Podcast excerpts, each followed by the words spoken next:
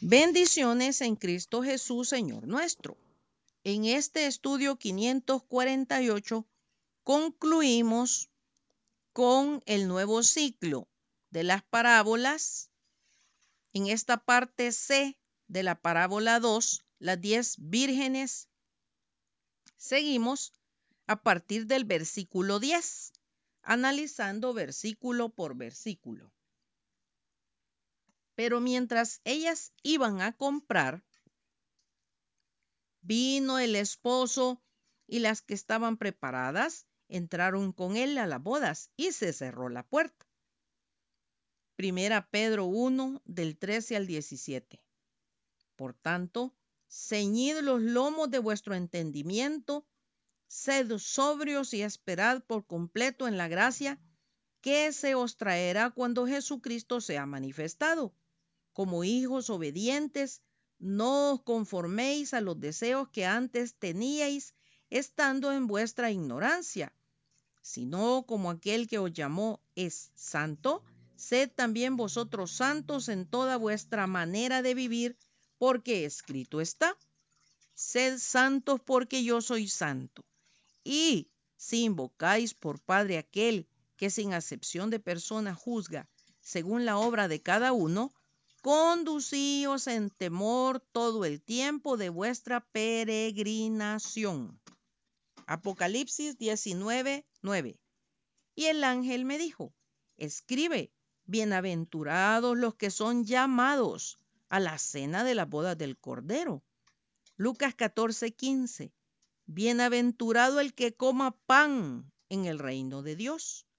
Mateo 26, 29 y os digo que desde ahora no beberé más de este fruto de la vid hasta aquel día en que lo beba nuevo con vosotros en el reino de mi Padre. Mateo 25, 31 al 34. Cuando el Hijo del Hombre venga en su gloria y todos los santos ángeles con él, entonces se sentará en su trono de gloria y serán reunidos delante de él todas las naciones y apartará los unos de los otros como aparta el pastor las ovejas de los cabritos y pondrá las ovejas a su derecha y los cabritos a su izquierda. Entonces el rey dirá a los de su derecha, venid benditos de mi Padre, heredad del reino preparado para vosotros desde la fundación del mundo Mateo 7:14.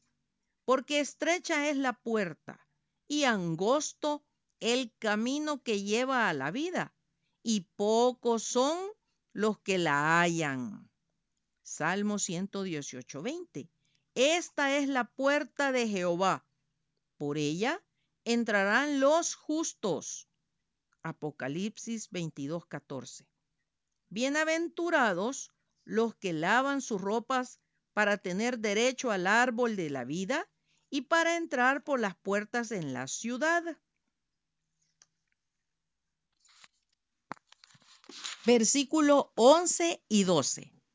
Después vinieron también las otras vírgenes diciendo, Señor, Señor, ábrenos. Mas él respondiendo dijo, De cierto digo que no os conozco. Lucas 13, 23 al 25. Y alguien le dijo, Señor, ¿son pocos los que se salvan?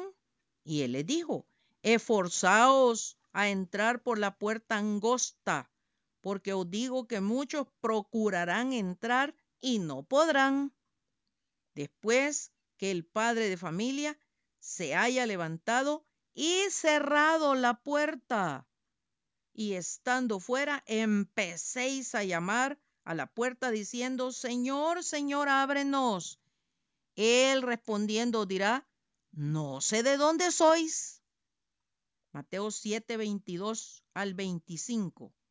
Muchos me dirán en aquel día, Señor, Señor, no profetizamos en tu nombre, y en tu nombre echamos fuera demonios, y en tu nombre hicimos muchos milagros y entonces les declararé, nunca os conocí, apartados de mí, hacedores de maldad. Cualquiera pues que me oye estas palabras y las hace, le compararé a un hombre prudente que edificó su casa sobre la roca. Descendió lluvia y vinieron ríos y soplaron vientos y golpearon contra aquella casa y no cayó porque estaba fundada sobre la roca. Primera Corintios 10:4. Y todos bebieron la misma bebida espiritual, porque bebían de la roca espiritual que los seguía y la roca era Cristo. Lucas 13:28. Ahí será el llanto y crujir de dientes cuando veáis a Abraham, a Isaac y a Jacob y a todos los profetas en el reino de Dios y vosotros estéis excluidos. Salmo 31, 24. Esforzaos todos vosotros, los que esperáis en Jehová, y tome aliento vuestro corazón. Segunda Timoteo 2.1. Tú pues, hijo mío, esfuérzate en la gracia que es en Cristo Jesús. Versículo 13. Velad, pues, porque no sabéis el día ni la hora en que el Hijo del Hombre ha de venir. El Señor Jesucristo, el novio, ha hecho un llamado a todos, sin excluir a nadie, para que puedan formar parte de su pueblo aquellos que creyendo en Él se han elegido a ellos mismos para ser la novia, la iglesia. Estos han renunciado a todo, priorizando lo celestial y abandonando todo lo que nos separe o distancie de la perfecta voluntad de Dios, para cada uno en lo particular. Desde el día que decidimos voluntariamente recibir al Señor Jesús como el Salvador, automáticamente quedamos separados para Él. Pero es responsabilidad de cada uno mantenernos así, estar preparados, prudentes o no. Muchos serán más que insensatos al menospreciar este llamado de vivir aquí y ahora bajo la sombra del omnipotente hasta llegar a su reino celestial. El hecho de que se nos haya prestado la vida ya es un regalo inmerecido, o sea, un don. ¿Cómo lo hemos hecho fructificar? ¿O hemos vivido sin propósito ni sentido. Usted tiene un único plan de vida que solamente usted puede llevar a cabo. ¿Cuánto aceite tiene su lámpara? Su vida está en íntima comunión con su Salvador, como para tener aceite extra. ¿Está usted preparado para el regreso de su Señor y Salvador? Segunda Timoteo 4:8. Por lo demás, me está guardada la corona de justicia, la cual me dará el Señor juez justo en aquel día, y no solo a mí, sino también a todos los que aman su venida. Algunos pretenden que la Sagrada Escritura sea un compendio de respuestas a todas las interrogantes de la humanidad. Los creyentes debemos tener presente que ella es la palabra de Dios escrita por hombres inspirados por el Espíritu Santo con el único, y lo voy a repetir, el único propósito de mostrar al Señor Jesucristo como el único camino, modo o forma de obtener salvación y de llegar al Padre.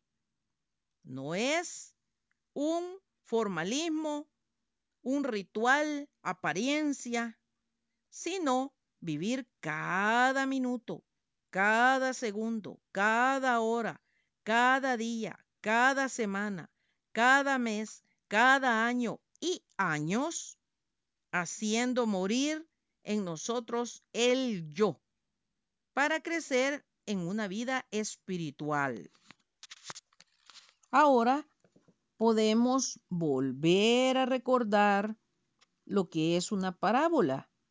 Es una corta narración de algún acontecimiento real o posible que se emplea para aclarar o acentuar alguna verdad espiritual. La pregunta ahora que vale la pena hacernos es, ¿qué enseña a cada uno esta parábola de las diez vírgenes? Pueden surgir una infinidad de preguntas, como lo hacíamos hace un rato. Si somos parte de las vírgenes prudentes o insensatas, si comprendemos que estamos hablando de verdades espirituales eternas, que nosotros podemos creer a medias o de oídas, como dijo Job al Señor, podemos pensar que solo son cuentos, que solo son historias, que no tienen nada que ver con cada uno en lo personal, pero exactamente estamos hablando de la eternidad, de dónde queremos ir a vivir en la eternidad junto con nuestro Señor o una vida entera apartado de Él en el castigo eterno. Que solo vivir lejos de Él, apartado de Él, no gozar de todos sus planes y propósitos, solo ese es un castigo. Así que yo les sugiero que vuelvan a leer la parábola de corrido entera y que puedan, ahora que ya fuimos versículo por versículo, verificar el contenido de cada versículo y cómo ese versículo se puede aplicar como una enseñanza para cada uno. Les recuerdo que esta parábola está en Mateo 25, del versículo 1 al 13. Y quedémonos con la recomendación del Señor en el 13 que dice, velad pues, porque no sabéis el día ni la hora en que el Hijo del Hombre ha de venir. Por eso es que tenemos que estar velando y velando no necesariamente significa estar despiertos en el sentido físico, sino estar despiertos en el sentido espiritual, con los ojos, los sentidos espirituales ejercitados para poder comprender que vivimos en tiempos de riesgo, en tiempos en que en cualquier momento va a aparecer el Señor y qué, qué nos va a hallar haciendo, en qué condición vamos a estar. Vamos a estar en la condición de las vírgenes prudentes de agarrar nuestras lámparas y el aceite extra, avivar la llama e irnos, entrar con el esposo, o vamos a quedarnos como las insensatas pidiendo aceite afuera e ir a buscar quien nos da aceite y en todo eso el esposo entra y cuando regresemos y llamemos, nos va a decir que no nos conoce. Esa es decisión de cada uno, es personal. Voy a volver a repetir, Dios no tiene acepción de personas. Nosotros mismos nos escogemos o no, o sí o no, dependiendo de la conducta, dependiendo de cómo recibimos estas enseñanzas, las creemos, las vivimos, las ponemos en práctica, las hacemos vida, las ponemos por obra. Así que sí, el Señor nos presta la vida. La semana próxima comenzaremos con una nueva parábola que nos traiga una enseñanza que nos permita crecer espiritualmente y estar preparados de la mejor manera para su regreso. Maranata, Cristo viene pronto. Atentamente, Lic Acevedo, colaboradora de Riego.